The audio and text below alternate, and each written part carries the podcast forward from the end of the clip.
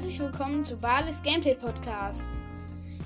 Hört gerne bei Podcast Game World vorbei. Er hat nämlich auch das Cover gemacht und äh, beim Podcast Brawl Podcast. Ja, und dann viel Spaß mit der Folge. Heute erzähle ich euch meine Meinung zum Modus Duelle. Ich fand ihn, als er reingekommen ist, sehr cool, aber habe dann eine schockierende Bemerkung äh, gemacht. Wenn zum Beispiel ich äh, mit Nita drei Runden gewinne, äh, dann bekomme ich für Nita nur plus zwei Trophäen und für die anderen Brawler plus drei. Wieso?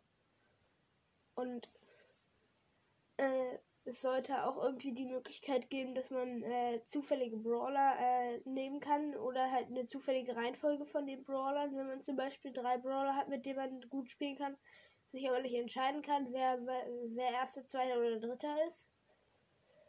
Ähm, und mir ist auch noch etwas aufgefallen, wenn da plus zum Beispiel 3 steht, bekomme ich äh, zum Beispiel für Gale oder für Lola nur plus 1. Oder auch äh, wenn plus 2 steht, nur 0. Ja, und das äh, finde ich schlimm. Das sollte unbedingt gefixt werden. Weil sonst werde ich in, äh, in nächster Zeit höchstwahrscheinlich nicht mehr spielen, den Modus Duelle. Das war meine Meinung zu dem Modus Duelle und wegen den schockierenden Sachen gebe ich ihm höchstens eine 7 von 10. Höchstens.